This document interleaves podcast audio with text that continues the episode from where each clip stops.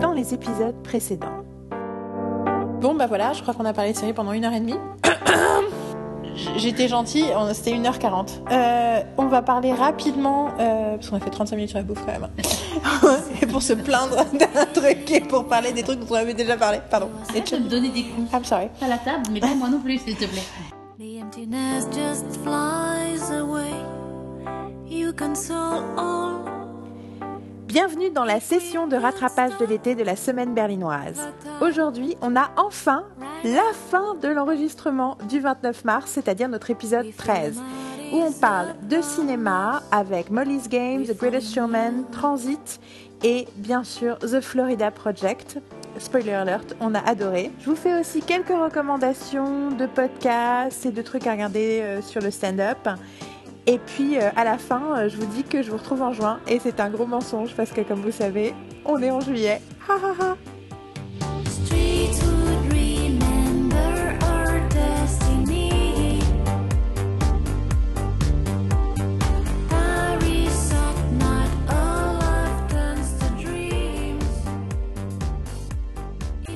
On va parler cinéma.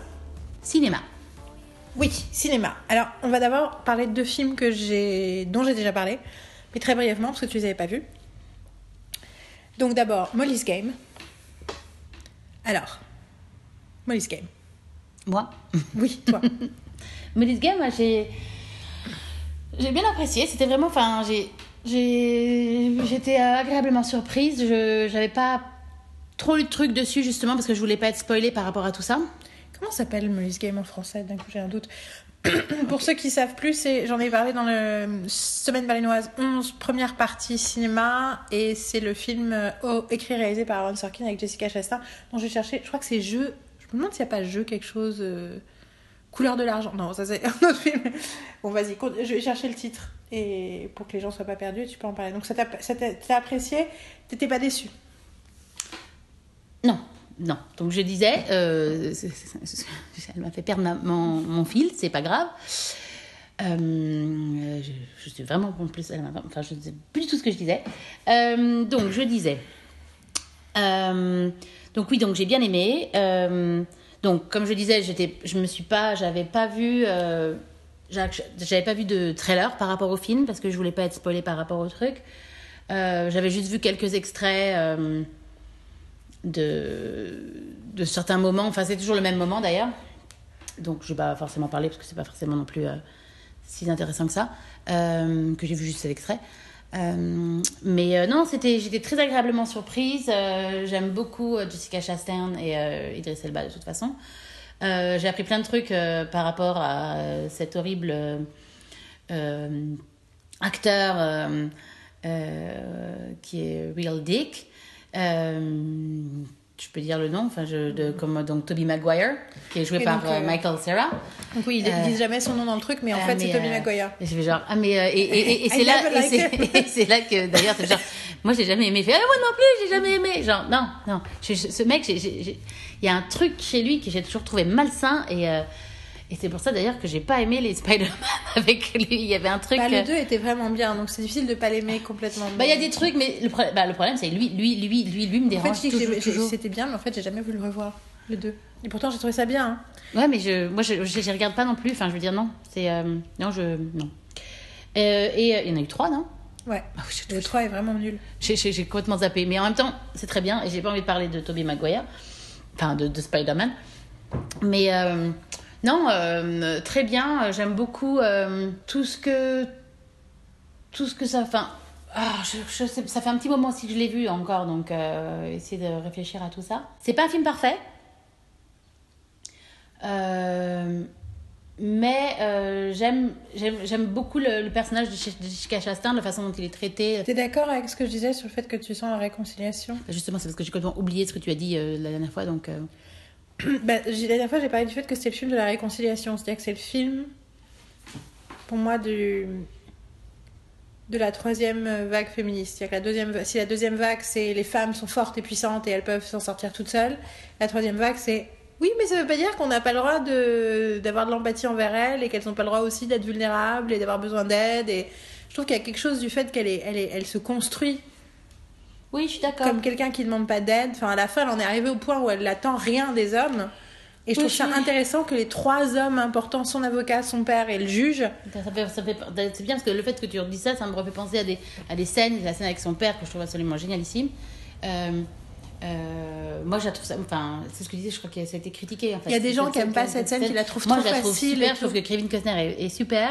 Je fais vraiment Euh, bien les dads, je trouve. Ah, il, est, il est super. C'était quel film avant où il jouait euh, Man of Steel. Non, euh, Island Creators. Non, Island euh, Figures. Hidden Figures. Hidden Figures où il joue le, Ah le oui, boss. Il est ah. absolument génialissime dedans. Euh, Oui, on a, on a, on a vraiment un, un late Kevin Costner crush. Bah, le truc, c'est que Kevin Costner, moi, je l'a- je l'avais adoré dans euh, Dance with Wolves, enfin, Que Danse avec les loups. J'ai- C'est genre. euh, euh, et, mais le truc, c'est qu'après, euh, comme te dirait ma famille, que vu que j'ai vu- son pied, parce que quand j'étais au Texas, euh, j'ai vu Kevin Costner, mais de dos, qui rentrait dans sa voiture. Donc, ils m'ont toujours foutu de ma gueule en disant que j'avais vu la, semelle de, Kevin Costner quand il tournait euh, ce film, j'ai oublié le nom, où c'est un. c'est pas un prisonnier, je sais je sais pas si, je sais plus, avec les témoins de Jéhovah. Witness? Non, non, ça c'est Harrison Ford. Ford. Et c'est beaucoup plus vieux. Non, non, c'est un truc, je, je- ah, je- ça, ça me reviendra. Ça me reviendra, À mais. 2h20 de podcast, je pense que les gens Ah sont oui. te suivent là, juste. Thank you. non, mais tu filmes. Thank you. C'est pas grave, je pars dans, un, autre- dans une autre direction, but my stuff is. Ok, that's okay. No worries. Bon, bah, je me tais. non, non. Euh, euh, non, oui, non, non, c'est cette scène, cette scène en tout cas euh, de Kevin Costner et de Jessica Chastain est absolument euh, superbe.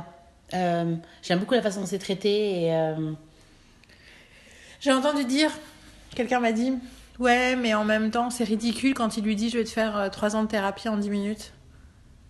Et j'y ai réfléchi parce que je me dis, bon, c'est vrai que c'est ridicule, 3 ans de thérapie, ça se fait pas en 10 minutes. Enfin, tu vois, l'idée, bon, après, c'est rigolo qu'ils disent, je vais te faire ce que les, ce que les gens supplient euh, les psys de faire depuis euh, 200 ans, euh, je vais te donner des réponses. Et. euh, et en fait, c'est rigolo parce qu'il dit, ce qu'il lui, moi, ce que j'ai pensé après, c'est que ouais, mais sauf que les trois premières années de thérapie, tu gères la merde de tes parents, mhm, tout à fait. que tu que tu portes malgré toi, et donc quelque part, il il la décharge du poids de qui il est, et le, voilà, il y a un vrai truc. Alors, euh, c'est un peu euh, on the nose quand elle dit au départ, euh, oui, que, quand elle parle de son adolescence et qu'elle dit qu'elle était tout le temps énervée, qu'elle l'apprendrait jamais pas pourquoi avant des années plus tard, et qu'en fait, ça fait mention de cette scène-là.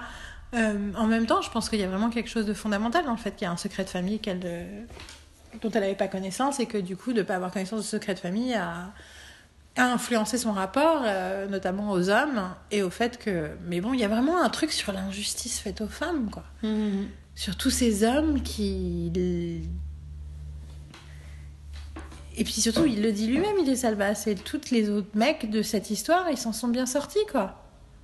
Et elle, elle est la seule à devoir payer pour les autres. Et du coup, euh, je trouve ça.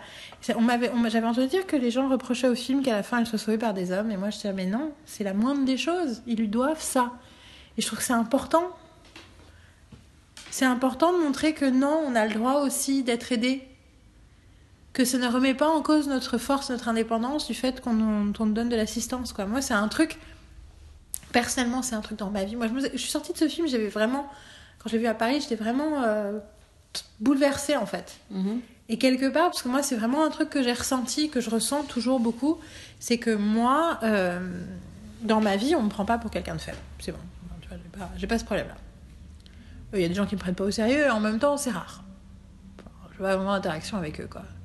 Généralement, assez rapidement, les gens pensent que je suis, que je sais de quoi je parle et que je suis crédible et tu vois, bon, il n'y a pas de problème. Mais du coup, ça sous-entend le côté, y compris, voire encore plus chez mes proches, du fait que j'ai pas besoin d'aide. Que j'ai pas besoin de compassion, que j'ai pas besoin de, de qu'on soit désolé pour moi, que j'ai pas besoin qu'on me demande comment je vais, que j'ai pas besoin qu'on s'inquiète pour moi. Et c'est rigolo parce que les gens s'inquiétaient avant pour moi, mais pas pour les bonnes raisons pour moi. C'est-à-dire qu'ils s'inquiétaient pas de la difficulté émotionnelle de vivre ma vie, mais plus de genre euh, ah j'espère que Yael va trouver son chemin. Tu vois, mais tu- j'avais pas besoin qu'on s'inquiète de mon chemin. J'ai besoin du fait qu'on on reconnaisse que c'était compliqué d'être moi Et que c'est pas parce que je suis forte et indépendante et que je peux le faire que ça veut pas dire que j'ai pas besoin de compassion en fait et d'empathie. Mhm. Et je trouve que c'est ça que tu ressens dans le film, cette, cette nécessité. Et qu'il lui donne, lui. Et en plus, il y a l'idée que Idriss Elba représente euh, Sorkin, quoi. Que Sorkin, il a lu le bouquin de Molly et il a fait. Bon, non, d'abord, il a pas lu son bouquin entier. Il a dit, bon, d'accord, je vais la rencontrer parce qu'apparemment, elle cherche un scénariste pour son truc. Mais bon, euh, pff, genre, euh, euh, c'est bon, la, la pétasse du poker, là, euh, je m'en fous, quoi. Ça m'intéresse pas. Mm, mm. Et qu'en fait, il a eu une vraie prise de conscience autour de qui elle était vraiment, de comment la presse l'avait traitée, de comment les gens la réduisaient à quelque chose parce que c'était une nana qui ressemblait à ça. Enfin, tu vois, et c'est vraiment, et il le met dans le film, quoi. Et c'est, ouais, c'est. Du coup, je trouve que c'est un film extrêmement euh, touchant pour ça aussi. Mhm. Ouais. Parce que c'est le chemin de Sorkin aussi. Et il a eu des côtés problématiques euh, avec les personnages féminins qu'il aimait, mais qu'il voilà, qu'il traitait toujours comme des espèces de. Bah justement, des êtres fantastiques qui n'ont pas besoin d'aide et qui sont parfois un peu ridicules et, et étranges, mais bon, on les aime quand même. Quoi. Là, Molly, c'est autre chose complètement. Mm, mm, mm. On est complètement ailleurs. Donc voilà. Et tu as aussi vu Next, The Greatest Showman. Ouais, qu'on est allé voir la semaine dernière. Parce que tu m'as tu as annoncé il y a une séance et j'étais trop contente parce que j'avais Ouais, ouais. vraiment perdu tout espoir de voir Ben, ce film avec toi au cinéma. c'était sorti, quoi. Donc, effectivement. Euh, oui, euh, oui, oui, je l'ai vu et euh, je suis très contente de l'avoir vu sur grand écran, surtout parce que bon, ça quand même c'est c'est quand même un film d'entertainment quoi, et c'est vraiment un film sur l'entertainment, donc euh, c'est vraiment euh, c'est très euh, c'est un film que je trouve qui est plein de joie, plein de plein de c'est juste c'est tu sors tu sors de ce film avec le sourire en fait, et c'est agréable de de voir bah, de voir des films comme ça quoi enfin genre c'est la musique est bien le tu passes vraiment un excellent moment en fait tu, euh, tu rentres complètement dedans c'est tu crois complètement c'est euh, c'est un, c'est, un film sur qui te vend du rêve en fait c'est un film sur le rêve qui te vend du rêve et ils le font parfaitement en fait C'est ça, Et c'est un film sur le fait euh, de rêver qui te vend du rêve et te donne envie de rêver. Tout à et fait. t'explique que rêver c'est important. Voilà, et puis, c'est, et puis ça montre l'injustice, euh, euh, l'injustice de l'époque, l'injustice par rapport à la différence. Ça te montre. Euh, ben, eux, ici, c'est, avec des freaks, comme ils disent. euh, et c'est euh, que euh, tu, peux, tu, tu, tu, tu, tu es humain, euh, même si tu es différent, quoi. Et. et c'est bien parce que dans tout ce mélange de, de freaks, en fait, tu as les gens donc, qui ont qui ont des problèmes, enfin qui ont une déformation, mais tu as aussi des gens, des, des, noirs en fait. Zendaya et De- son frère, oui, c'est juste parce que c'est des gens de couleur. parce que c'est des gens de couleur, donc euh, t'as des, des asiatiques aussi. Euh, t'as, enfin c'est, la femme à barbe, euh, je veux dire t'as T'as tous les gens, enfin ceux qui sont, euh, ça montre, ça montre le cirque quoi. Donc euh, de toute façon c'est ça quoi. Mais c'est vraiment non. Mais ça montre que le cirque c'est un lieu d'acceptation en fait. Tout à fait, tout à fait. Pas juste d'exploitation. mais c'est bien parce que moi je connaissais pas trop l'histoire. Tu m'en as un peu raconté avant, avant d'y aller. c'est, bien, mais enfin, ça aurait été, enfin, j'aurais préféré ne pas avoir autant d'informations avant d'y aller. Parce que c'est bien, ça me permet de découvrir. dit? Bah, en fait, moi je savais pas que c'était l'histoire du cirque. Enfin, je, je, je- I didn't know anything about the movie en fait. D'accord, tu savais pas que c'est l'histoire de Petit Je Barbe. savais pas que c'était. Oui, oui. Euh, donc le truc, c'est que je savais que c'était. Si, je savais qu'il y avait un. Par rapport au, au cirque, etc. Mais euh, c'est euh, c'est bien, c'est juste. non, c'était. C'était. c'était vraiment. J'ai vraiment beaucoup aimé. Moi, en le revoyant, j'avais vu qu'une fois, j'ai écouté la musique un milliard de fois, mais j'ai vu qu'une fois, et en le revoyant, j'ai vraiment été frappée par à quel point c'est vraiment une ode à la joie. Mhm. C'est un film sur la joie et la nécessité de la joie dans le quotidien et dans le fait de réussir. Et cette chanson euh, A Million Dreams, qui est la chanson du début où il chante comme en, en tant qu'enfant, euh, je la trouve très très belle parce que il y a une des phrases, c'est un million de rêves, c'est tout ce dont on, c'est c'est le minimum dont on va avoir besoin quoi. Mm, mm, mm. Et euh, faut rêver un million de rêves pour réussir à en réaliser en fait, certains. Et ça, c'est très très beau, je trouve, comme idée. Euh, et l'idée qu'il passe son temps à imaginer un autre monde dans sa tête et que personne n'y croit, mais qu'il y croit. Et c'est pour ça qu'il va réussir à le faire. Ouais. C'est un. Je pense que c'est très vrai. Euh, je pense que il y a vraiment plein plein de choses très très belles dans ce film. Et c'est euh, et c'était un plaisir de le revoir en aimant la musique et tout ça. Et euh, Ouais, franchement, c'est. Tu acheté la musique, tu acheté d'ailleurs Non. Bon, parce que tu es censé m'affiler. Oui. Mais j'ai- le truc, c'est qu'aussi, par rapport, euh, quand tu vas voir quand même un musical, c'est que si tu sors de, de musical et, les- et une semaine après ou même quelques jours après, tu n'as plus la musique dans la tête, c'est que ça t'a pas machin. Et finalement, moi, je chante encore la musique. Donc, ça m'arrive, genre, je suis en train de marcher dans la rue, etc. Et j'ai. Et euh, voilà. Mais euh, non, oui, oui, c'est ça. C'est This is me. Ah. tu vois, je l'ai. C'est easy. Enfin, tu vois, t'as as vraiment des, des, des points et c'est. C'est easy. Ouais. Bon, la chanson, c'est celle que j'ai entendue le plus parce que bien sûr, elle était aux Oscars, etc. Mais bon, ce que je veux dire, c'est que c'est quand même des trucs qui te. À partir du moment où ça te rentre dans le cerveau et que c'est imprégné là, c'est que. Euh, Je vais te dire, la musique de ce film-là, elle est vraiment, vraiment insidieuse. Parce que, je te dis, moi, c'était le truc, ça a grandi, c'est devenu un arbre. La oui, première mais semaine, j'étais. j'im- J'imagine bien. I was obsessed. Mais oui, ça, c'est le truc que je voulais dire, c'est. C'est une vraie comédie musicale. Oui, oui, tout à fait. Et on n'en voit pas souvent des vraies comédies musicales. Non, et puis c'est c'est vraiment. et Puis les, ac- enfin, il y a vraiment un cast hallucinant dedans. Je, je trouve ça, je trouve ça très bien. Je te disais justement que. euh, J'étais surprise qu'ils prennent pas une, une, une suédoise, enfin une, chan- une, une chanteuse, enfin une, oui, une chanteuse suédoise pour faire le rôle de la chanteuse suédoise, et parce que c'était pas sa voix. Mais ça ne me dérange pas en fait, parce que c'est euh, vraiment très bien fait et c'est. euh, Et puis surtout, il y a. Ils avaient besoin de mettre justement une actrice, comme tu disais, une actrice suédoise par rapport au truc, et, et elle, est parfaite. Elle est juste parfaite pour le rôle. Il y a pas, enfin, j'ai rien à dire sur ça. Et je trouve que le côté un peu fake et affecté de son numéro, Ouais. En fait, je trouve ça hyper fort parce qu'on en a pas. J'avais pas pensé du tout la première fois, mais en le revoyant, c'est qu'il y a quelque chose de très affecté dans la façon de chanter, et donc c'est très fake et tout. euh, Enfin, je trouve que ça fait un peu fake. Mhm. Et justement, c'est quelque part le message aussi du truc, c'est que ce truc était respecté par tout le monde, qui lui a permis d'avoir euh, les honneurs, de machin et tout. En fait, c'est beaucoup moins authentique et beaucoup moins vrai, beaucoup moins humain que ce que fait le cirque. Mm, mm, mm. Et après, euh, alors le truc qui est hallucinant, c'est que Zendaya, euh, enfin pratiquement tout ce que tu vois, c'est c'est vraiment elle quoi. Elle a appris le trapèze. Ouais, ouais, ouais, ouais, ouais, ouais. Donc, du coup- disais, ouais. Et que la scène avec euh, Zac Efron, ils l'ont vraiment faite. Et donc il peut- ce sont- il y a des il y a des bloopers où tu les vois se, se percuter et pas réussir à, au trop bon moment. Et, euh, et c'est rigolo, c'est que tous les tous les, les acrobaties humaines sont réelles et tous les animaux sauvages, par contre, sont CGI. Mm, mm.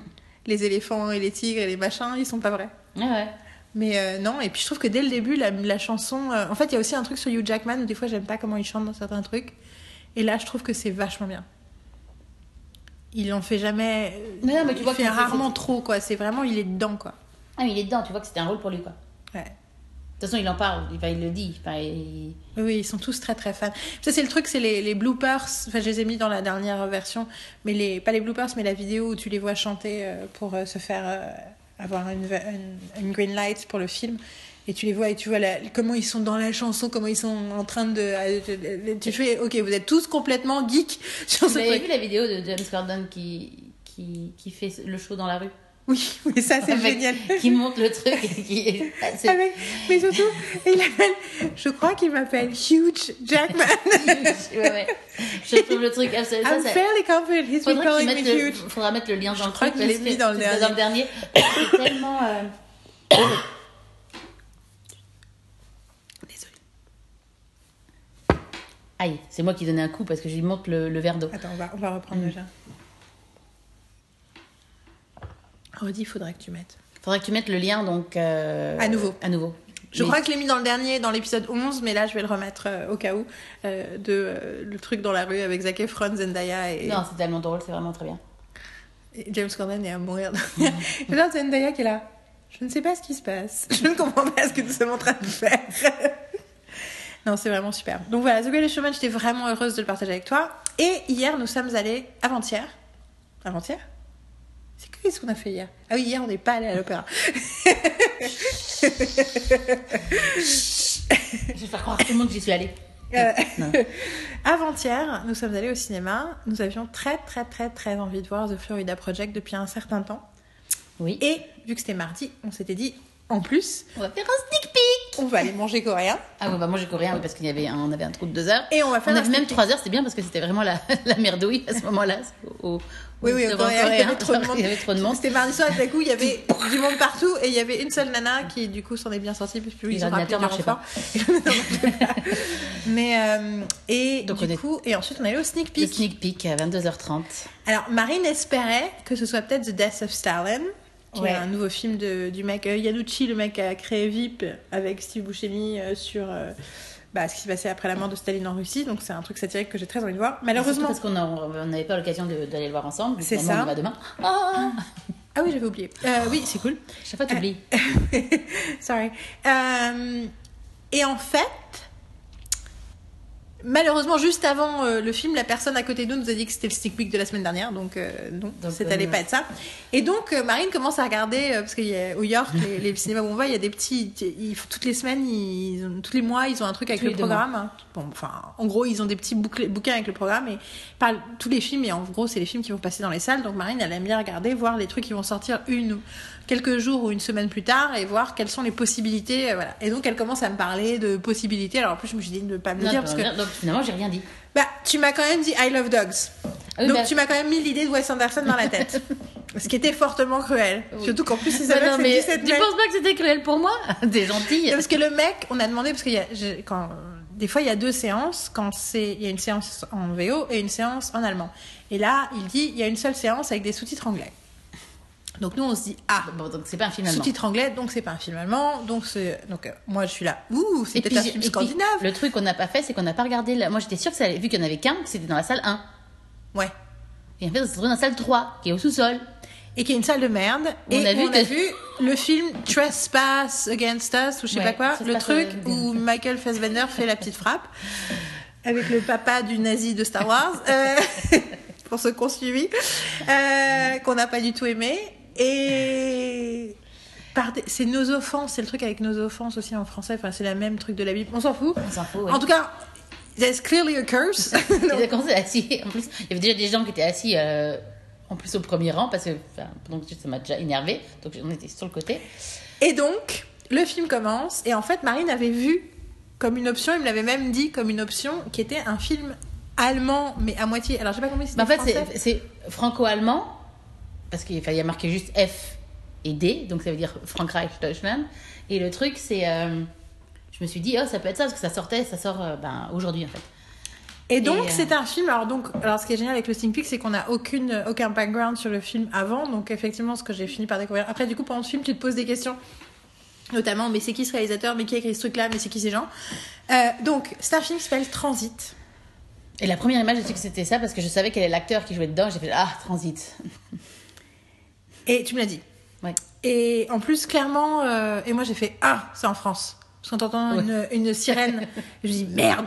Non, mais surtout, on a Ils vu. Non, parce qu'avant avant l'image, on avait On tous les, oui, Arte, les trucs de prod. Arte, il y avait France, Arte France. France. Enfin, en gros, c'était la France et l'Allemagne. Et du coup, j'étais là Oh, je le sens mal. Oh, je le sens mal. Putain. Je sais même pas comment vous décrire ce film. Alors, sachant que, en gros, le truc commence. Et une conversation en allemand dans un café France parisien. Et en gros, ils expliquent, comprends qu'il y a une, qu'ils sont, qu'ils sont en fuite et qu'ils doivent s'enfuir et tout. Donc déjà, les dialogues sont très mauvais dès le départ et on est en allemand à ce stade-là. Parce qu'il y a un, un truc aussi sur les films comme ça, comme Inglorious Bastards par exemple, où les dialogues français sont complètement stupides. Mais bon, ne parle pas français, clairement, quelqu'un euh, l'a mal conseillé pour écrire les dialogues en français. Là, les dialogues, c'était en allemand, déjà, qu'ils étaient mauvais. En plus, du coup, d'un coup, il y a des sous-titres anglais, donc du coup, ça m'a perturbé. Ensuite, quelqu'un a parlé français et j'ai vu qu'il y avait des sous-titres allemands et anglais quand quelqu'un parlait français. J'étais là, it's gonna be allemand, quand il commence à parler, au début, tu te dis, moi je me suis dit, oh, ça va. Il demande, il doit pas parler trop français, tu vois. Ouais. En plus, il a, il, il, il a un problème quand il, enfin, cet acteur, Oui, il, a, il lui, un bec de lièvre, c'est pas ça c'est oui, oui, c'est oui, il a un backdrop et donc il, il parle d'une façon assez particulière, mais c'est et un peu nasal en fait. Donc euh, il, Oui, et il- puis il il a est comme, il, il- c'est lui, il est comme ça. Tu peux pas. euh, mais, il a un lièvre, mais du coup, il a un. mais je l'aime bien comme acteur en plus, comme acteur allemand, c'est un acteur que j'aime bien. Bah, en fait, je trouve pas mauvais. C'est ju- Bon, là. Donc, toujours est-il que. Donc, je fais. Et je sais, franchement, il m'a fallu, mais 15 secondes pour détester ce film. C'est-à-dire qu'au bout de 15 C'est secondes. Une minute et demie, moi. J'ai eu un j'ai eu un- à un- une minute et demie, je t'ai entendu faire. Et j'ai regardé d'autres directions parce que je me suis dit, non, je, je ne veux pas. Elle a même, je l'ai vu me regarder, genre, au moins, je dirais au moins cinq fois. euh, avant que je, je montre mon, mon désarroi au, bout de au Une bout heure de bout film. d'une heure de film où j'ai eh, c'est passé un truc qui m'a genre j'ai genre oh I'm gonna die oh mon dieu Et donc, en gros, de quoi ça parle? Donc, en gros, c'est, ça se passe aujourd'hui. Sauf qu'en fait, en gros, c'est comme si on était en pardon. 1940 et que les nazis arrivaient euh, sous l'occupation et commençaient à envahir euh, la France. Et du coup, notre personnage et d'autres personnages partent dans le sud de la France et espèrent monter sur un bateau pour s'enfuir au Mexique ou aux États-Unis. C'est un peu, enfin, c'est comme la Seconde Guerre mondiale, sauf que c'est aujourd'hui et que du coup, la force, de- du coup, les personnages principaux par contre sont tous germanophones ou allemands. Mais clairement, la force d'occupation, c'est les Allemands. Mais les forces de l'ordre que tu vois comme des dangers, c'est tous des Français. Donc c'est clairement des collabos. C'est pas très clair. Mais en fait, le truc, c'est qu'il n'y a aucune justification. Enfin, en fait, c'est. Tu peux inventer n'importe. Parce que du coup, j'ai beaucoup réfléchi pendant le film à pourquoi c'était mauvais. Tu peux inventer n'importe quoi dans un film. Tu peux. Ou dans une histoire, dans n'importe quoi. Mais à un moment, it has to be earned. Tu vois, ça doit être mérité. Et à aucun moment, la métaphore de la Seconde Guerre mondiale, il l'utilise pour quoi que ce soit d'intéressant. Et donc, du coup, ça paraît hyper naïf et insultant d'utiliser l'histoire de la Seconde Guerre mondiale et l'occupation de la France comme un truc facile, comme une évidence. Sans parler du fait qu'il parle tout le temps du fait que les villes vont être nettoyées et machin, mais nettoyées de quoi? C'est pas comme ça que c'est pas comme ça que l'occupation s'est passée. Ça n'a aucun sens. Soit ils sont sous une- un pays occupé, ce qui est arrivé après l'armistice, soit c'est l'armée qui arrive. Dans ce cas-là, c'est pas les mêmes forces. Ça n'a aucun sens. C'est ridicule. et tout le monde parle allemand Et en plus, du coup, tout le monde parle allemand. Donc tout le monde, mais alors, mais tout le monde allemand. Le consul du. Mexique parle allemand, comme il était clairement allemand. Le consul américain, il est allemand aussi. Ils parlent tous allemand. Le garçon de café, il est, il est allemand. Le patron du café, il est mais tout le allemand. monde est allemand Ça n'a aucun à sens. part euh, À euh, part la nana qui est sourd et muette. Qui est d'origine africaine. et le non la nana euh, Marie là je crois qu'elle est franco-allemande cette nana mais euh, Non mais et alors après le ridicule de ce film, enfin psychologiquement rien n'a de sens.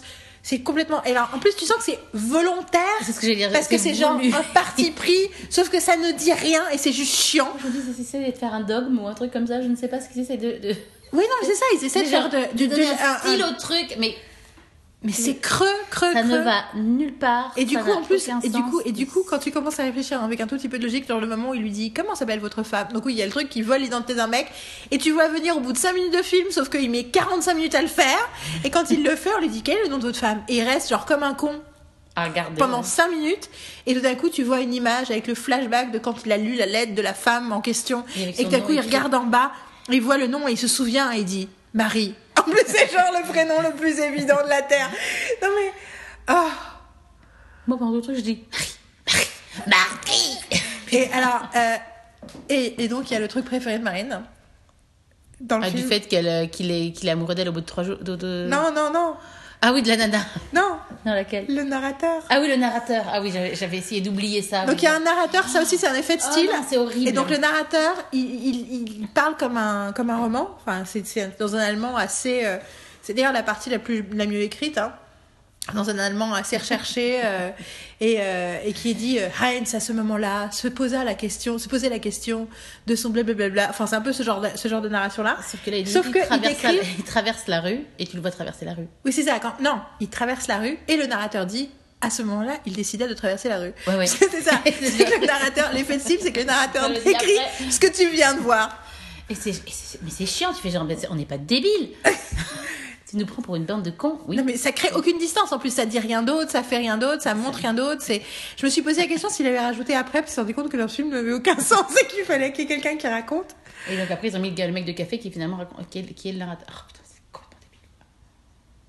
Non, Mais- c'était. Non, mais c'était vraiment, vraiment un calvaire ce film. Ah, mais j'ai cru que j'allais mourir. Et je suis sortie, et là je découvre qu'il y a des prospectus pour le film et tout, et tu te rends compte que c'était à la Berlinale, que apparemment, euh, alors j'ai pas trop bien compris, que Variety a dit que c'était un film incroyable et hyper touchant et poignant, et t'es là. How? Je sais Et donc pas. bien sûr le mec, la femme en question, qui est la femme du mec dont tu vois l'identité, Il la croise 250 fois pendant les premières heures du film et il imagine jamais que c'est probablement la femme du mec qui, qui, dont il prend l'identité, alors que on l'avait tous compris. Il recommence à la rencontrer plusieurs fois et au bout de encore 20 minutes, elle finit par dire Ah, mais je suis, mon mari, il est comme ci, comme ça. Et là, le narrateur dit L'avait-il déjà compris? Il avait-il imaginé que ce soit possible? Et moi, j'étais là Really Ça fait longtemps Mais surtout, si c'était intéressant, mais ça prend, c'est pas intéressant. Il y a, il a aucune émotion. Et ensuite, bien sûr, naturellement, maintenant il a envie de la baiser. Et naturellement, elle aussi. Et du coup, quand son amant, parce que donc elle a un mari, plus son amant, quand son amant part, dès qu'elle revient, elle fait Viens par ici. Et ils vont sur le point de coucher ensemble. Why? Sauf que l'autre revient. Oui, sauf que l'autre revient. Et ça, c'est le truc aussi, c'est qu'à la fin, elle s'est barrée sur son bateau, t'es là, enfin, salut Elle est dans le café où il est toujours. Et là, la porte Le Mont s'ouvre et elle re-rentre. Le Mont Ventoux, parce que ça se passe à Marseille. Et, le- et là, la nana rentre dans le café comme les autres fois. Et là, toute la salle. Oh Il y a vraiment eu un, un moment c'est une... c'est juste, en plus, c'est... c'est- un mirage. C'est un mirage, et puis après, il y a quelqu'un qui rentre, il la regarde, et ça s'arrête comme ça. Genre, Et il fait, et il fait, il restera dans ce café à l'attendre. Et t'es là, but why? Tu l'as mis dans le bateau, t'as pas voulu partir surtout, avec elle? Surtout quand il apprend que le bateau a, a coulé. Oui, surtout, oui, c'est ça. Et puis surtout, il a pas voulu partir avec elle. Il n'y a pas de survivant. Et surtout, le même truc, c'est que ils étaient en train de s'emballer dans le taxi en allant, et elle, elle dit Ah, ça va être génial quand je vais voir mon mari qui sera sur le bateau. Parce Hein qu'il n'est pas capable de lui dire qu'il a pris. Que c'est lui qui a pris Il lui dit identité. mais il est mort. Je dis, mais non, il n'est pas mort. Ok, bon, bah alors, on passe à autre chose. c'est ridicule. Je pense que c'est bon, on en a assez parlé parce que déjà, ça me déprime. Bon, donc voilà. Et donc, avant, N'allez pas voir Transit. non, mais ce qui était terrible, c'est que Ou allez le voir et dites-nous ce que vous en pensez. ce qui était terrible, c'est que on a vu ça après un des meilleurs films de l'année. Oui, oui, oui. Donc on a vu The Florida Project. Euh, je veux pas trop en parler. Je pense que ce serait bien de faire une vidéo dessus un jour. Ouais, je pense que c'est- Mais j'ai besoin de le revoir. euh, Peut-être dans plusieurs mois quand le DVD sortira et tout ça. Tout à fait. Euh, Et, euh, faire, je- faire, je- faire, une vidéo sur seanbaker.com. quoi. en Voilà, plus. alors, donc je vais commencer par dire, voilà, donc Florida Project, c'est le sixième film de Sean Baker.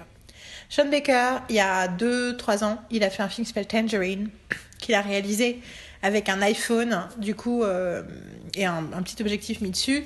Du coup, les gens en ont parlé à cause de ça. C'était un- une mini, mini production par les frères Duplass, justement, Mhm. dont on parlait au début de ce podcast. Euh, et euh, ils ont Enfin, c'est un film qui racontait euh, la journée de deux amis qui euh, traversaient une espèce de. Alors, il y en a une, elle avait une espèce de crise avec son mec, et l'autre, elle, est...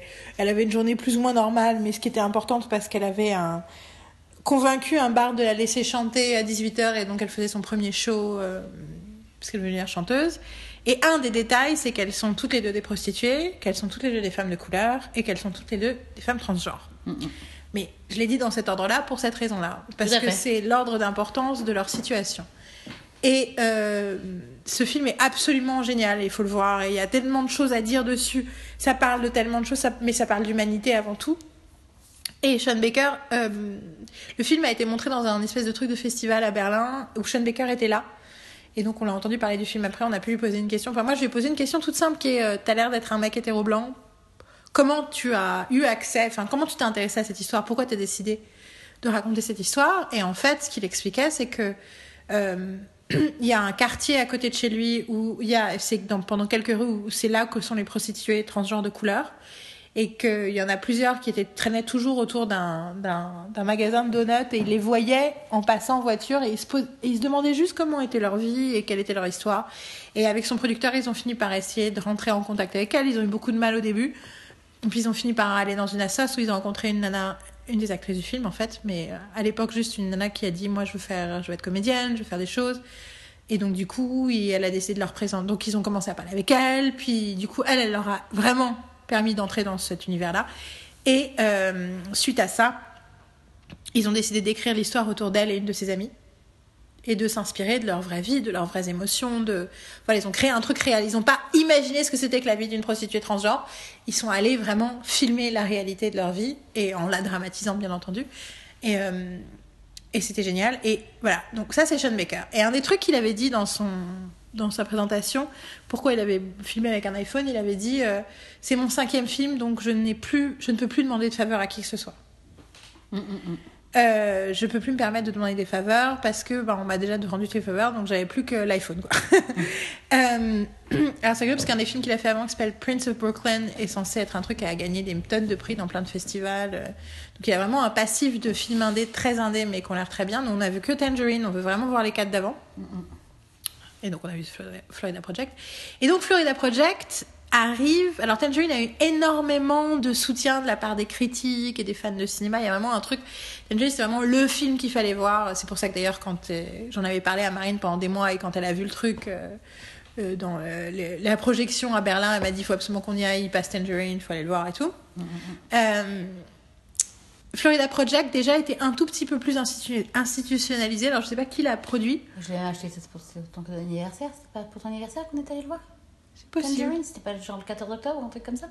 Je pense pas que c'est le jour de mon anniversaire. À un moment. Ah, bon, bon. Ah, On ira vérifier, mais c'est entièrement possible. On ira vérifier. Euh, je sais que je voulais écrire dessus et je l'ai jamais fait, comme d'hab. Euh, mais euh, Florida Project, c'était un peu différent parce que déjà c'était à Toronto. Il y a Willem qui est dedans. Euh, clairement, c'est pas tourné à l'iPhone, sauf la dernière scène. Pour ceux qui l'ont vu, il faut comprendre. Et du coup, en plus, par exemple, Willem Dafoe a quand même été euh, nommé aux Oscars pour, pour Tangerine, euh, pour Tangerine, pour Florida Project.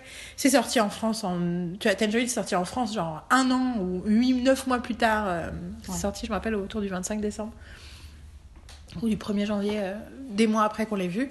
Euh, alors que la Florida Project c'est déjà sorti en, novembre, tu vois. Donc c'est, Mm, mm, donc il y a déjà, c'est, bah, ça a été pris beaucoup. Déjà, tu sens qu'il est pris beaucoup plus au sérieux. il est sorti le 15, là. Il est sorti le 15. euh, ouais. Ouais, le 15, 15 euh, mars. 15 mars. Mais il était sorti depuis longtemps en France, parce que j'ai vu des, la bande-annonce Ouais. plein de fois en France, euh, en décembre. Et euh, du coup, bon, on est content parce qu'on sent qu'il il a plus de respect, plus d'espace. Cependant, maintenant qu'on l'a vu, ce film mérite mais tellement plus de bruit. C'est clair. C'est pour ça qu'il faut qu'on fasse une vidéo. Le, le truc que t'as dit après quand on était au resto et que t'as dit quand tu penses que tous les gens, tous les gens qui parlent de Lady Bird, Oui, non, c'est c'est- hallucinant parce que c'est hallucinant. C'est alors du coup, on voudra juste vous dire pour ceux qui l'ont pas vu, c'est vraiment sublime. Sublime dans le sens, c'est important. Allez, voyez-le. Faut le regarder et n'écoutez rien de ce qu'on va dire là avant de l'avoir vu. Sean Baker, il fait des films très particuliers, la narration est très particulière, donc faut prendre, faut se laisser emporter par le film. Faut pas s'attendre à ce que ça ressemble à un truc classique. Mais croyez-moi, ça va, enfin, ça, ça vaut le coup du voyage. Voilà. Pour ceux qui, n'ont- qui ont vu le film, ou qui ont réécouté ce podcast maintenant qu'ils ont acheté le DVD et qu'ils ont enfin vu le film, euh, un des trucs dont la, nous on l'a vu dans la bande-annonce 250 fois, et un des trucs de la bande-annonce, c'était un des critiques, il y a plein de critiques dithyrambiques qui euh, apparaissent sur l'écran, et une des critiques c'est dit Sean Baker est le réalisateur le plus humaniste de notre époque, et je suis complètement d'accord. Ah, complètement, c'est clair. Il est d'une humanité. Il est d'une euh, d'une tendresse. Et en fait, surtout, c'est un cinéaste incroyable. Je, je, je, je disais, le nombre de fois où les gens adorent certains réalisateurs, machin et tout, moi je dis, moi je remarque pas trop comment ils filment, tu vois, je fais pas trop gaffe. Mais lui, à chaque plan, tu es là, mais Il comment me, donne le même, il me donne le même effet que Paul Thomas Anderson en fait. Tu vois ce que je veux dire? Pour moi, c'est le côté euh, euh, indie, indie, vraiment le côté indie de Paul Thomas Anderson qui, est un qui, qui est beaucoup plus. euh, euh, qui a une cinématographie qui est quand même plus grande, enfin qui a plus de moyens surtout en fait. Et, En fait, euh, ils ont le même nombre de films, je crois. oui, oui, 7, ouais. Oui, oui, bah, oui, oui, Sean Baker, il en a 6, l'autre il en Oui, a oui, non, mais c'est ce que je pensais parce qu'il a commencé en 2000, l'autre il a commencé genre euh, un peu plus tôt, c'est pour ça qu'il en a plus. Il en a plus, tu vois ce que je veux dire? L'autre il va peut-être le faire dans 3-4 ans, son prochain film ou 2 ans. J'espère, j'espère, j'espère bientôt parce que que Parce j'attends que Paul. Thomas Anderson, son deuxième film, il y avait Tom Cruise dedans, donc au-dessus. Oui, non mais son premier, euh, enfin il y avait Wahlberg. Oui, mais Tom Cruise, enfin, tu vois. Oui, non mais j'ai, il y avait, il y plus. Enfin, oui, oui, il y avait Tom Cruise, Julianne Moore, il y avait tellement de gens, c'était hallucinant. Oui, mais Tom, enfin, tu vois. I know, je sais, j'ai compris. Mais euh, Mais euh, non, c'est. euh, c'est, en fait, il filme les, les, donc il y a une petite fille dedans qui est sublime, qui est incroyable. Mais tous les personnages, y compris le de la mère dont on a moins parlé, est vraiment génial. Willem Dafoe, il a jamais été aussi beau dans tous les sens du terme. Il est, il est il est poignant, il est merveilleux, mais tu sens que c'est Sean Baker, quoi. Il, sait- il filme les gens, il filme les choses, il filme l'arrière de la nuque de quelqu'un, il filme des bâtiments, il filme ses espaces, il fait tout le temps plein de gros plans où tu sens la taille de l'espace, notamment parce que tu vois ces enfants courir et tu sens à quel point les choses sont proches mais loin. Ces grands trucs dévastés, les, le- le- le- la réalité des couleurs, des rues, des... ah, c'est incroyable. Et à côté de ça, il te raconte une histoire qui est passionnante parce qu'il parle de la, il parle de, de certains, euh, de la précarité euh, de toute une partie de la population, euh, voilà, qui, de tous ces gens qui vivent dans des motels parce qu'ils n'ont pas les moyens d'avoir des habitations normales et qui galèrent de semaine en semaine, avec euh, tout un tas de trucs où ils doivent les empêcher d'avoir une résidence, donc ils doivent tous les mois partir 24 heures en face pour pas que légalement ce soit leur, ça devienne leur résidence et que du coup ils aient droit, enfin du coup ils deviennent des, ils ont des droits de squatteurs en fait. Euh, du coup ils pourraient, ils pourraient plus à se barrer. Et en fait, ce que je trouve le plus frappant, c'est que c'est une mère célibataire avec sa gamine. Et qu'à plein de niveaux, sur le début, tu peux te dire que tu vas penser que ça va être une mauvaise mère. enfin, c'est l'heure qu'ils- Et je trouve que c'est une excellente mère. Qu'elle a des soucis, mais il y a plein de choses incroyablement positives. Notamment, elle joue avec sa fille, elle parle à sa fille, elle ne montre jamais de punition et de violence vis-à-vis de sa fille. Elle lui montre des marques d'autorité, elle dit certains trucs qu'elle peut faire et qu'elle peut pas faire. Il y a des règles, mais elle n'est jamais, jamais répressive. Ouais, elle lui fait prendre responsabilité des actions qu'elle a faites, qui sont pas des trucs absolument horribles. En plus, tu vois bien que c'est pas. euh, elle est pas. euh, la, petite fille, elle, la petite fille, elle est bien, quoi. Enfin, elle, Le pire truc qu'ils ont fait avec la petite fille, c'est la mère la prend jamais. Oui. Mais elle est pas répressive. Et ça, c'est tellement rare de montrer ça. C'est que de l'amour, quoi. Que de l'amour et du soutien. Dans des conditions hyper dures. Et je trouve Ouais. que ça, c'est le truc le plus surprenant. Non, non, c'est clair.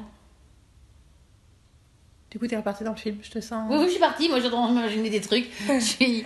Oui, oui. Je, je vois, je, je la vois en train de prendre la photo de la gamine devant la maison et la gueule de la petite fille quand elle prend la photo. Ouais. Ou, euh, non, c'est, euh, je la vois courir en fait. C'est le truc, c'est euh, j'entends les cris. this- I brought you in a safari. Non mais c'est, c'est, juste, euh, j'adore ce que j'adore en plus de ce film, c'est la, la couleur, toutes les, enfin, vu que ça se passe en Floride, il a, tu vois, enfin, ce que je te disais, il a pas, il a pas utilisé de, de beaucoup, de lumière parce que le, le, le, le, Le ciel, le ciel est tellement bleu, il y a ouais. tellement de luminosité en fait, etc. Qu'il y a un- ce jeu de bleu, de rose, euh, le fait qu'ils vivent dans cet hôtel qui est The Castle. euh, euh, c'est quoi Magic Castle. The Magic Castle, alors que c'est juste à côté de euh, Disney World et que euh, c'est pas du tout la même chose. T'as ce côté de, du, du, du, du- du réalisme et le côté du rêve à côté, quoi, où, où justement cette pauvreté est quand même là à cause de, de Disney World, mais bon, c'est pas, ils, ils ont pas voulu que ça, ça arrive comme ça, je, ça, je l'imagine bien, mais ce que je veux dire, c'est que tu vois toutes ces maisons qui sont abandonnées, tous ces, tous ces lots. C'est pas à cause de Disney World, là. Non, mais je pense qu'il y a d'autres trucs. Mais le truc, c'est que tout autour, tout autour qu'il y a, c'est tout, c'est que des grandes chaînes, c'est des, il y a que des- il y a que des hôtels. euh, Il n'y a pas de boulot, quoi. Ouais. Et, euh, et c'est ce que tu disais. que Tu, tu disais que euh, tu vois bien que dès le début, elle essaie de trouver du boulot et qu'elle elle met des CV partout. euh, euh, elle fait tout pour s'en sortir, quoi. C'est qu'elle peut pas. Et qu'elle n'arrive pas, quoi. Donc c'est. euh, et c'est euh, un film, ça te. Ça, ça, ça, brise le cœur, quoi. C'est un truc. Et en fait, tu euh, tiens bien pendant tout le film. Alors, c'est- attention, la dernière scène, Ah non, mais euh, c'est bon, quoi. Tu tombes. tu- je me suis, mais je suis tombée en morceaux, quoi. En fait, j'ai commencé à pleurer de façon incontrôlable. Euh, Je sais, j'ai entendu. ah, mais c'était Ah, violent, quoi. J'ai été terrassée. J'ai passé la demi-heure d'après, j'étais limite en train de Mais, trembler. que- mais le truc, c'est que c'est des, c'est des, c'est des scènes simples. Je veux dire, c'est pas des, c'est pas quelque chose. Enfin, c'est pas, c'est pas une scène catastrophe. C'est pas, c'est pas un truc. euh, Non, non, c'est Catastrophique, c'est juste- c'est juste enfin, c'est catastrophique parce que catastrophique. ils vont lui retirer sa gamine, euh, parce que là on a parlé des spoilers, ils lui retirent sa gamine, mais c'est c'est ce moment où la- cette gamine qui est tellement pleine de joie et de force, quand tout d'un coup elle commence à pleurer quoi. Elle peut réaliser qu'elle va perdre sa meilleure amie. Elle va perdre sa meilleure amie et qu'elle va plus la revoir, elle commence à pleurer, et moi je suis, mais j'ai Ah, commencé mais à c'est surtout que, sangloter. c'est surtout qu'elle, a un côté. dès- qu'elle est en colère, je sais ce qu'on disait, c'est- elle crie, elle crie, elle s'énerve, elle, elle, elle, elle, elle réagit, enfin, elle trépigne, etc. Mais elle, tu la vois pas, pas pleurer une seule fois, quoi. Même si quand les gens la grondent ou quand, ou quand euh, elle se fait réprimander par rapport à certaines choses, elle, elle, elle, gueule comme sa mère en fait. Ouais. Parce que sa mère, elle, elle gueule, elle gueule sur tout le monde aussi. Et, euh, et, euh, et, Et là, cette façon, et cette façon où euh, tu sais que la mère, elle sait qu'elle va, qu'elle va perdre sa fille en fait, et elle l'emmène manger. euh, tu, tu prends conscience, c'est- c'est poignant quoi, mais ça te fait, t'en arrives pas au point où tu vas pleurer, tu vois. Et mais cette scène où elle se met à pleurer, toutes les larmes. En de- fait, elle commence à pleurer, donc déjà moi j'étais morte. Et à ce moment-là, l'autre gamine, déjà avant l'autre gamine la prend par la main et elle l'emmène à Disney World. Et cette scène est Oh absolument, oh mon dieu, rien d'en parler. c'est Ah. sublime. Ah mais c'est et ce type, mais putain, mais quel génie quoi. Puis en plus c'est con, mais nous on l'a rencontré, on l'a vu et on lui a parlé quelques minutes après, en lui juste discutant un peu parce qu'il disait oui, j'espère que c'était pas trop parce que le son était pas très bon et tout. Et il respire tellement la gentillesse et la compassion que tu sais qu'il est qu'il est. Mais de toute façon, tu peux pas faire un film pareil sans avoir un, un réservoir de compassion, mais Ah ouais, c'est ce que tu disais, c'est quand on a regardé les films qu'il avait fait. Le premier film, ça parle de, de, de, de, de lui, en fait. Et, elle est- et dès le deuxième film, il parle, de, des autres. il parle des autres. C'est que le premier film, ça parle d'un mec, euh, un mec blanc, euh, machin. Et fait, le deuxième, et- c'est euh, des asiatiques. Le troisième, c'est des gens de couleur, Ah ouais. des hustlers dans la rue. Le quatrième, c'est c'est quoi le quatrième? C'était un truc Starlet? Enfin, on a regardé Ouais, que les ouais, résumés. ouais, ouais, ouais. On va acheter tous les DVD, si on espère qu'on va les trouver, et on va tous les regarder. Mais euh, Sean Baker, vraiment, mais oh, quel génie, quel bonheur ce film. Ah, c'est clair. Je sais pas si j'aurais le courage de le revoir. Bah, en fait. euh, Pas tout de suite. Tangerine, c'est plus mais il y a des chances. Je pense qu'il y aura des chances que ça passe dans un des Freiluft Kino euh, cet été, et on pourra, on- si on arrive à avoir une, un, Un bon un programme. bon, un bon, pro- enfin, oui, enfin ouais, enfin qu'on puisse la possibilité d'y aller euh, quand ça- qu'il pleuve pas, que ça soit pas annulé, quoi que ce soit. Ça serait bien qu'on y retourne.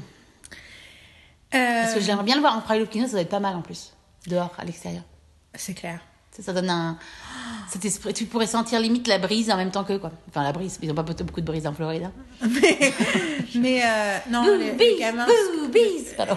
Non, mais moi, ce que je pense, c'est Scooty, quand ils sont trop chauds et que l'autre, elle lui fait pff avec la main pour lui faire du vent. Moi, c'est les glaces, j'adore. Oh.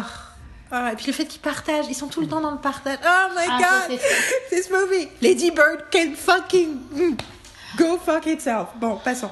Euh, Ah là là. Enfin bon. Et euh, ouais.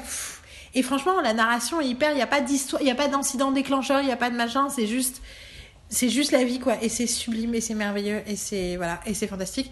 Je voulais encore parler de plein de trucs, mais euh, je vais vous faire juste euh, une version courte en disant recommandation. Donc je suis fanatique d'Oprah en ce moment.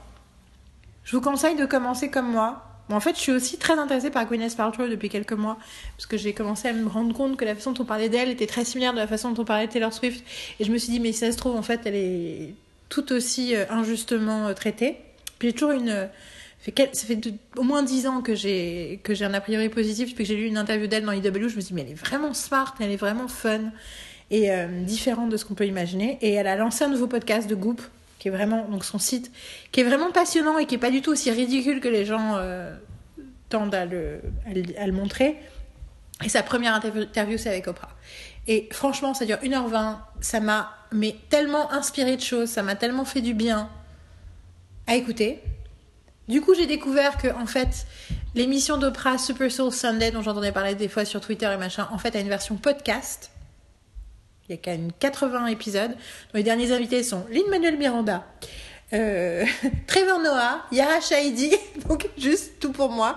Les deux, dont deux épisodes aussi avec Salma Hayek qui sont incroyables. Salma Hayek est tellement aussi touchante, bouleversante, merveilleuse. Mais surtout, dans les deux premiers épisodes du podcast, du coup je allée tout télécharger, elle reçoit une chercheuse qui s'appelle, euh, une chercheuse en social work qui s'appelle Brené Brown, qui je crois est en train de changer ma vie. Elle a deux TED Talks, enfin trois, mais deux principaux. Le premier s'appelle The Power of Vulnerability, le pouvoir de la vulnérabilité. Les TED Talks, comme vous le savez, ils sont sous-titrés dans toutes les langues. C'est sur le site iCanAssistHer.com. J'ai déjà posté en, lien à la semaine berlinoise 12 parce que je parlais de vulnérabilité dedans par hasard. Je vais le reposter. Je crois que cette personne est en train de changer ma vie. Je ne dirai rien d'autre. Et j'ai aussi écouté un autre podcast que tu m'as conseillé, parce que tu en as entendu parler, pas moi, qui est le nouveau podcast de Dax Shepard, qui s'appelle Armchair Expert. Premier épisode Kristen Bell, deuxième épisode Ashton Kutcher. Ils parlent de la vie et de leur approche de la vie. Et euh, celui avec Kristen Bell est passionnant parce que ça parle vraiment, euh, bah, ça parle vraiment de comment, euh, comment se comporter dans le monde et dans la vie pour essayer d'être heureux, vraiment. Et de la difficulté d'être ensemble, et de la difficulté de s'engueuler, de la difficulté de gérer le conflit, de voilà. Et puis t'apprends des trucs euh, assez euh, étonnants et personnels. Et celui avec Ashton Kutcher est tout aussi euh, fascinant. Je vous donner juste un exemple. À un moment, il se retrouve à parler de. Enfin, il explique Kutcher que ce qu'il importe maintenant, c'est de faire que des trucs qui ont un, un but social. Et donc, euh, lui, c'est hyper important de faire The Ranch parce que The Ranch parle d'une part, toute une partie de l'Amérique dont les médias traitent pratiquement jamais. Et notamment, il parlait du fait qu'ils ont fait un épisode sur l'avortement et où ils ont pu traiter les deux côtés de la- l'argument. Il trouve ça important parce que lui, il a sa position, mais c'est important que il- il- le- le- la série parle de tout. Et ils ont fini par dire tous les deux. Enfin, tu vois, ils ont été tous les deux genre, oui, je peux très bien comprendre les deux côtés de l'argument, machin. Mais finalement, dire tous les deux, bon, mais quand même, moi, je suis pro-choice. Donc, ils sont pour l'avortement, le droit à l'avortement. Et Ash- je crois que c'est Ashton qui a dit un truc génial, qui a- parce qu'il parlait du coup de la croyance et de Dieu, machin et tout. Et il dit Je respecte totalement ton choix de croire et de voir les choses de cette façon-là. Enfin, je respecte le choix de quelqu'un de faire ça. Il dit Moi, je suis pro-choice, mais je respecte que toi, tu ne le sois pas. Ce que je ne respecte pas, c'est que tu veuilles empêcher quelqu'un d'autre d'avoir le choix de décider pour lui. Tout à fait. Et j'étais là, Ashton Kutcher, you smart cookie. et à un moment, ils parlent tous les deux de la difficulté d'être des hommes modernes avec leurs femmes et de s'occuper des enfants à 50-50, enfin d'essayer d'arriver à 50-50 en n'ayant aucun modèle de masculinité positive et en devant créer ce modèle. Mm, mm, mm. Et sachant que tous les deux font la même chose, et c'est une des raisons pour lesquelles ils ont passé du temps ensemble, c'est que quand leur femme tourne un film, ils ne travaillent pas et ils suivent leur femme et s'occupent 24 heures sur 24 des enfants. Et donc du coup, quand elle faisait euh, Bad Moms 2, En fait, ils étaient tous les deux là avec les gamins. Et ils ont passé du temps ensemble. Mais en fait, ce que je savais pas non plus, c'est que Dax Shepard, sa carrière, elle a commencé avec Punked. C'était lui qui faisait les, les, les, les, farces dans Punked. Ah, ok, je sais pas. Et donc c'est comme ça que Dax Shepard a commencé à... C'est le premier rôle qu'il a eu et c'est ça qui a lancé sa carrière. Mhm. Et en fait, surtout, donc, euh, à un moment, ils en parlent de Danny Masterson, mais pas du tout pour parler des scandales qui se sont passés, juste pour parler du fait que, comme il était scientologue, dès le départ sur euh, That 70 Show, et que c'est un des plus âgés, il a dit There will be no drug on this set. Et donc, si jamais il y avait une teuf quelque part et quelqu'un prenait de la drogue, il les virait de la partie, de la soirée. De... Donc, il y avait une no drug policy dans. Et en fait, le truc, c'est que toute façon, il s'est fait virer de The Ranch Mhm. Oui, oui, ça je sais, ouais. à cause de plusieurs accusations. Euh, bon, c'est pas très clair, mais on- je me suis toujours posé des questions par rapport à ça. Bon, passons, on verra ce qui se passe. Euh, en tout cas, euh, c'est Dax Shepard qui va venir maintenant. En Ah, fait, quand tu fais le podcast, c'est pas encore prévu, parce qu'à un moment, Shepard, il dit si t'as besoin d'un rôle, il fait. Et t'as, Ashton qui dit juste, bah écoute, euh, je pense que là, on va avoir euh, a vacancy. à this point, il le dit pas clairement, mais il le dit. Enfin, tu vois, mais il, il- Ouais, ouais, ouais, ouais. parle pas plus. Et entre temps, je dis, mais j'ai pas vu un truc annoncé depuis et tout. Et en fait, il l'avait, il enregistré début janvier. Et en mi-mars, ça a été annoncé que c'est Dax Shepard qui va être là pour un arc pendant 20 épisodes. Ah, c'est bien, t'as vu, ils, ils, ils ont fait leur, ils ont fait les podcasts vachement plus tôt et ils les ont, ils les a, ils sont parus beaucoup plus tard. Pas, pas beaucoup plus tard, en fait. C'est parce que le, le podcast datait de février. Mais je me suis dit la même chose. Je me suis dit, ah, comme nous. L'autre truc que je me suis dit, c'est, oui, comme nous. Mhm. Ils racontent leur vie. Ouais, ouais. Et c'est super intéressant et c'est super inspirant. Et nous, c'est ce qu'on fait. Tout à fait. Donc voilà, ça m'a complètement confirmé l'idée que c'était ça un bon podcast. À côté de ça, et là je vais vraiment pas rentrer dans les détails, j'ai regardé des trucs autour de la, du stand-up. J'ai regardé le documentaire sur Tig Notaro qui s'appelle Tig. Le documentaire est pas le meilleur documentaire, mais l'histoire est tellement intéressante, tellement géniale que ça vaut le coup de le voir. J'ai regardé le stand-up de Peyton Oswalt qui est vachement bien. Mais j'ai surtout regardé le stand-up de Mike Birbi- Birbiglia et le stand-up de euh, Hassan Ménage, qui sont géniaux. Celui de Hassan Ménage, même si vous aimez pas le stand-up, c'est limite du storytelling. C'est un des mecs qui bosse pour le Daily Show, c'est un jeune mec euh, d'origine euh, d'origine pakistanaise, ou s'il est indien musulman, je sais pas, je crois qu'il est pakistanais. je- Je suis pas sûre, mais en tout cas, il est, musulman, enfin, il a une famille musulmane et qui a grandi. Non, il, il est indien. Il n'est pas pakistanais, il est indien. Et euh, il parle du fait de grandir en étant brown aux États-Unis. Et c'est. Et et il y, a des- il y a des retournements de situation, il y a des fils rouges, enfin, ça raconte vraiment un truc, quoi. Et euh, franchement, ça s'appelle Homecoming King. Et c'est super. Et à un moment, il dit un compliment sur Ben Affleck qui m'a encore plus fait plaisir que tout le reste. Voilà, c'était mes recommandations de fin de, fin de podcast. Une dernière recommandation, un truc génial que t'as lu, que t'as vu, que t'as que t'as entendu, que t'as Bah non, ma recommandation, moi, c'était le podcast. Enfin, qu'il fallait que tu regardes. C'était ma recommandation. Mais C'est bien, parce que Marine trouve, elle a pas le temps d'écouter les podcasts. Par contre, elle trouve les podcasts, elle me les fait écouter, comme ça, on peut savoir ce qui se passe. Donc voilà, Euh, pour euh, des vidéos de- d'extraits de, tous ces trucs-là, pour les noms de tous les stand-up, pour les podcasts, pour les machins, pour les trailers de tous les films dont on a parlé, pour plein de goodies, allez sur le site www, non c'est en français, www.icannotSitStill, donc I cannot, c a 2 n o t sit, S-I-T, still, S-T-I-2-L.com et logiquement, c'est, vous pouvez avoir accès directement par l'application iTunes au site, à la page du site. Euh, voilà, euh, c'était très très long, mais on va pas faire de semaine berlinoise avant mai ou juin, donc euh, Juin. voilà, juin. Euh, J'en ai deux encore à poster, donc on va quand même en avoir, mais ce sera des flashbacks. Et donc voilà, on voulait en profiter. Et puis ben, merci de nous écouter, merci de commenter, de partager, de parler de nous, de mettre des trucs sur iTunes, blablabla. Euh, et puis à très vite et Bonne publicité. hein. exactement.